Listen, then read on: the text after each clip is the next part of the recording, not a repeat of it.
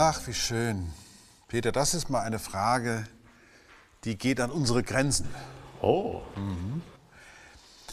Wolfgang, Wolfgang G. aus Südtirol, also jemand, der in einem Paradies lebt,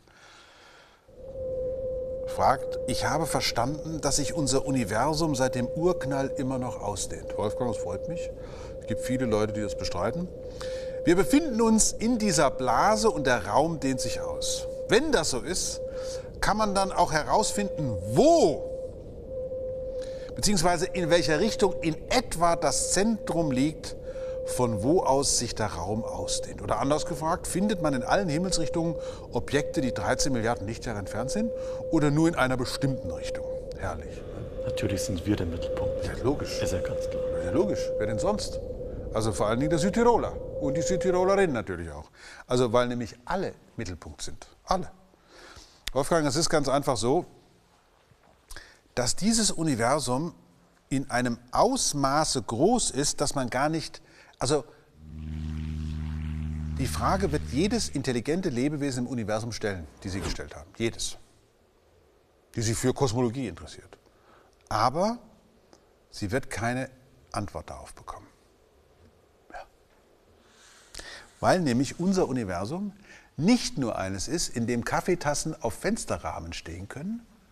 Ja, schön, ganz schön risikoreich hier. Richtig was drin hier, richtig. Sondern eines ist, in dem Galaxien entstehen und dass man diese Galaxien dann beobachten kann und dabei herausfindet, dass sich tatsächlich alles von uns entfernt. Das heißt, wir haben es mit einem Universum zu tun, das sich in alle Richtungen gleichmäßig ausbreitet und das auch seit offenbar längerer Zeit tut. Und das in allen Richtungen die gleiche Eigenschaft hat, nämlich Materieinseln zu besitzen. Und diese Materieninseln nennt man Galaxien. Oder wenn sie sich zusammengetan haben, Galaxienhaufen. Oder wenn sie sich zu noch größeren Dingen zusammengetan haben, Galaxien-Superhaufen. Und dass diese Materie sich tatsächlich anhand oder und nicht anhand, sondern an den Rändern von riesengroßen Leerräumen allmählich voneinander wegbewegt. Die Frage ist eigentlich, warum interessiert uns das so sehr? Denn wenn die Astronomen recht haben, dann sind diese ganzen Objekte inklusive des Randes des erkennbaren Universums ja Milliarden Lichtjahre von uns entfernt. Und wenn die Astronomen recht haben, dass tatsächlich sich alles von allem entfernt, also vor allen Dingen, je weiter es von uns entfernt ist, immer schneller von uns entfernt, was ja geradezu die Idee der Expansion des Universums ist, dann stellt sich natürlich von vornherein die Frage, wenn wir sie jetzt nicht ganz naiv wegdrücken, wo hinein expandiert dieses Universum? Gibt es da ein Außen drumherum? Und das können wir natürlich nur deswegen so tun, weil unsere Sprache, die ja an der Welt im Universum, also nicht am gesamten Universum geschult ist, sondern an unserer Welt geschult ist, in der wir leben, weil in unserer Welt nichts existiert, was als Ganzes expandiert, sondern wir haben immer Dinge, wenn sie expandieren, dann expandieren sie innerhalb unserer Atmosphäre, innerhalb unserer Häuser, äh, auf unserem Planeten und so weiter. Wir sehen das ja, das drumherum. Und deswegen fragen wir uns beim Universum, gibt es ein Drumherum und wenn es eines gibt, was passiert an der Grenze, also dem Übergang von Universum zu dem, was draußen ist. Scheinbar sind die Kosmologen, also diejenigen, die sich mit dem ganzen Universum beschäftigen, fast die letzten verbliebenen Naturphilosophen. In der Philosophie hat man sich, wenn es um Natur geht, eigentlich schon immer gefragt, was ist das Ganze? Was ist das Wesen des natürlichen Ganzen? Was steckt dahinter? Welche Art von, ja, welche Art von Wirkungsgeflecht ist das? Was ist der Grund dafür, dass sich die Natur überhaupt in ihre Existenz geworfen hat? Und beim Kosmos, also dem Universum, da ist es ja besonders so, weil das, der Kosmos, das Universum, ist das Ganze per Definition. Also Kosmos ist ja der griechische Ausdruck für Ordnung im Gegensatz zum Chaos. Hier gibt es also eine geordnete Struktur, die sich am Himmel widerspiegelt. Das wissen wir alle. Das Universum, das ist ja eher ein lateinisches Wort, das spricht für das Ganze, also alles, was da ist. Und die Kosmologen beschäftigen sich also mit dem geordneten Ganzen. Und keine andere Wissenschaft kann das. Also keine andere wird, äh, ist in der Lage, mit dem Ganzen oder das Ganze als Untersuchungsobjekt zu haben, sondern die Biologen beschäftigen sich mit biologischen Systemen, die chemischen, die Chemiker mit, mit, mit chemischen Systemen und so weiter und so weiter. Das sind alles Einzelsysteme, aber die Kosmologie handelt von dem Ganzen. Und die Frage, die Sie gestellt haben, Gerhard, das ist eine Frage an das Ganze. Was ist das für ein Ding, in dem wir da leben? Und wir können nur zwei ganz langweilige Eigenschaften zunächst mal formulieren. Wir können sie zunächst mal annehmen und können uns dann fragen, stimmen sie?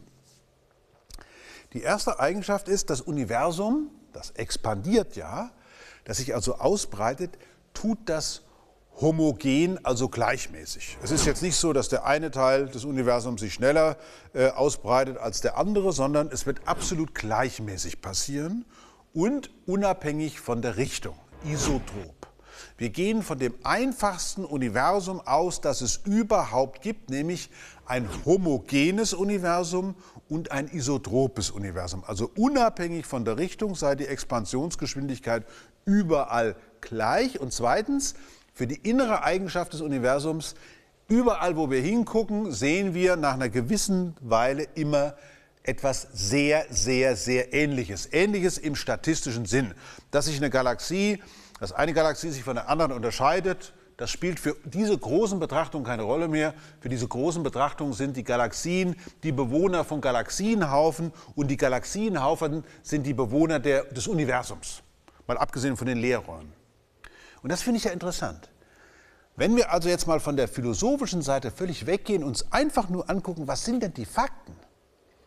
Wenn das stimmt, wie ich das eben da sagte, dass nämlich der Anfang ein homogener war, dass also Materie sich weitestgehend, also fast perfekt homogen im Universum,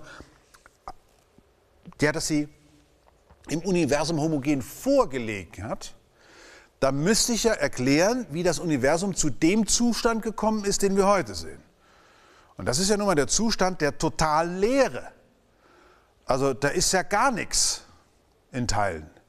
Wieso kann ich überhaupt Sterne sehen? Weil das Universum so leer ist. Na, wird man sagen, stimmt, das stimmt überein mit der Vorstellung, dass wenn etwas expandiert, wird seine Dichte geringer. Also das ist ja klar. Nur, ich sehe ja da draußen auch etwas. Wie kommt denn das zustande? Wie kommt es denn bitte schön in einem Universum, das sich ausbreitet dazu, dass es überhaupt Sterne gibt oder Galaxien oder Galaxienhaufen oder Galaxien-Superhaufen? Das dürfte doch gar nicht sein. Denn wenn das Ganze wirklich nur eine Explosion in dem Sinne wäre, dass ich genau sagen kann, wo sie stattgefunden hat, nämlich die Frage nach dem Zentrum, ja, dann würde ich doch erwarten, dass die Dichte sich immer weiter und weiter verringert, in dem Maße, wie das Volumen immer größer wird, und es bildet sich nichts aus schon gar keine Sterne. Aber was wir sehen, ist genau das Gegenteil. Wir sehen, dass sich ab einer bestimmten Entfernung der Galaxien voneinander das Universum ohne jeden Zweifel ausbreitet. Und zwar wirklich alles wird einfach größer. Alles. Die Entfernungen werden einfach größer und größer und größer und größer. Das sehen wir. Wir sehen aber auch, dass in diesem sich größer, immer größer werdenden Universum es Gebiete gibt, die sich zusammenziehen. Deswegen ist das alte Bild eines Ballons, auf dem dann gelbe Punkte sind und den bläst man auf und dann würde man sehen, wie also die am weitest entferntesten Punkte auf dem Ballon sich am schnellsten voneinander entfernen. Ist ja klar, die Oberfläche eines Ballons geht mit dem Quadrat des Radiuses dieser Ballon, dieses Ballons. Deswegen werden natürlich die, die am Anfang vom weitesten voneinander entfernt sind, sich am schnellsten voneinander entfernen, weil die Oberfläche hier wächst. Klar. Die ist aber gar nicht richtig. Das heißt, sie ist nicht ganz falsch. Aber man müsste eigentlich statt der gelben Punkte müsste man Wattebäuschen drauf tun, denn es gibt eine innere Dynamik, die die Objekte, die entstanden sind, wie zum Beispiel Galaxien, viel mehr bestimmen als die Expansion des Universums. Hier in diesem Studio expandiert gar nichts. Weder die Kamera von Peter, noch ich, noch sonst irgendjemand. Weil nämlich die Kräfte, die uns hier auf dem Boden halten und die uns als Lebewesen zusammenhalten, die sind viel stärker als die Kraft, die das Universum auseinanderzieht. Das heißt, wir haben zwei verschiedene Richtungen der Entwicklung im Universum. Nämlich die eine, dass das Universum auseinandertreibt. Das ist die Blase, die wir am Anfang in der, in der Frage gehört haben. Das ist die Blase. Ja, aber das ist eigentlich keine Blase. Das ist das Einzige, was da ist, von dem wir wissen. Und wir werden nichts wissen, was da, raus, was da draußen ist, außerhalb dieser Blase, weil es kein draußen gibt. Das gibt es gar nicht. Sprachlich schon, aber das ist auch alles. Sagen können wir vieles. Wir können uns auch denken, dass es fliegende Elefanten gegeben haben könnte. Ja klar, so könnte man ja sogar argumentieren. Es waren fliegende Elefanten, die waren zu schwer, deswegen sind sie abgestürzt, haben sich nicht mehr weiter vermehrt. So könnte man sich also fliegende Elefanten ausdenken. Sprachlich ganz sauber. Logisch vielleicht auch noch, aber wirklich Blödsinn. Und so geht es uns hier auch. Wir können natürlich so tun, als wenn wir in einer Blase leben würden, aber wir tun es nicht. Also wir, wir, also wir können so tun, so rum ist es. Ich, was ich damit sagen wollte, ist, wir leben in keiner Blase, wir leben in dem Universum, in dem wir leben. Und wir werden keine Antworten bekommen auf Fragen, was war davor, also wenn wir an den Urknall denken, haben wir das davor als das, was vor dem Beginn des Universums war. Ich gucke da immer so hin, was muss das wohl für eine Zeit gewesen sein, als sie noch gar keine war als es weder Vergangenheit noch Zukunft noch Verga äh, Gegenwart gegeben hat. Da war die Zeit überhaupt nicht. Also es gab sie gar nicht, weil sich nichts verändert hat. Zeit ist ein Ausdruck für Veränderung. Es gab ein Vorher, das ist die Vergangenheit, und es gibt ein Nachher, das ist die Zukunft. Und was dazwischen passiert, das nennt man Gegenwart. Nur wenn nichts passiert, dann gibt es weder das eine noch das andere noch das dritte. Das heißt, wir können das nicht beantworten. Wir können auch nicht beantworten, ob es irgendein Traus außerhalb des Universums gibt, weil das Universum ja alles ist, was da ist. Also gibt es auch keine Grenze. Wir haben gar keine Möglichkeit, diese Fragen in irgendeiner Art und Weise empirisch zu beantworten. Aber wir können schauen, ob die innere Dynamik unseres Universums dem entspricht, was wir von einem anständigen, ordentlichen Universum, das homogen und isotrop ist, erwarten können. Und da würden wir erwarten, dass überall, wo wir hinschauen, sehen wir nach einer gewissen Weile dasselbe. Das heißt, die Verteilung von Materie in Form von Galaxien, Galaxienhaufen, Galaxien-Superhaufen oder sogar Galaxien-Super-Duperhaufen, die müssten in alle Richtungen gleich sein. Und früher war das ja so, da musste man ja die langen Belichtungen von Fotoplatten abwarten, um überhaupt so tief schauen zu können. Denn die Objekte, die sehr weit von uns entfernt sind, die sind natürlich leuchtschwächer. Das heißt, man muss sehr lange integrieren, also sehr lange hingucken, um tatsächlich das Licht von sehr weit entfernten Objekten zu bekommen. Heutzutage allerdings, Cheerio, kann ich da nur sagen, Heutzutage haben wir das, was wir alle haben, wenn wir diese digitalen Aufnahmegeräte haben oder digitale irgendwas. Wir haben die Möglichkeit, digital zu fotografieren.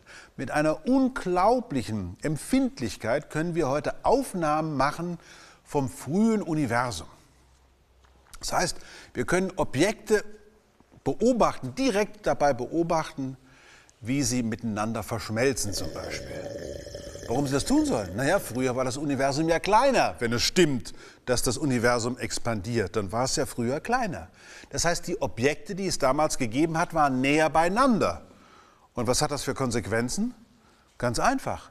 Näher beieinander heißt, die Schwerkraft, die sie aufeinander ausgeübt haben, war größer. Das muss dazu geführt haben, dass viele kleine Galaxien zu einer großen Galaxie oder zu größeren Galaxien verschmolzen sind. Bingo. Das heißt, wir können heutzutage die Entwicklung des Universums beobachten. Aus den Kinderschuhen hin zu dem immer älter werdenden, heute 13,82 Milliarden Jahre alten Universum. Wir können nicht nur in unserem Raum, in der Umgebung schauen, wir können auch in der Zeit nachschauen, wie sich das Universum entwickelt hat. Die anfänglichen Ideen, die waren ja nur aus Bewegung abgeleitet. Heute können wir direkte Kinderfotografien des Universums machen. Und wir sehen, es hat sich ganz gut entwickelt. Wie es weitergehen wird, das kann man auch schon absehen. Es wird immer größer und größer und größer. Was sich aber hinterm Horizont abspielt, das ist entweder dasselbe, was wir in unserem Horizont kennengelernt haben, oder aber wir fragen mal Udo Lindenberg. Der muss es wissen.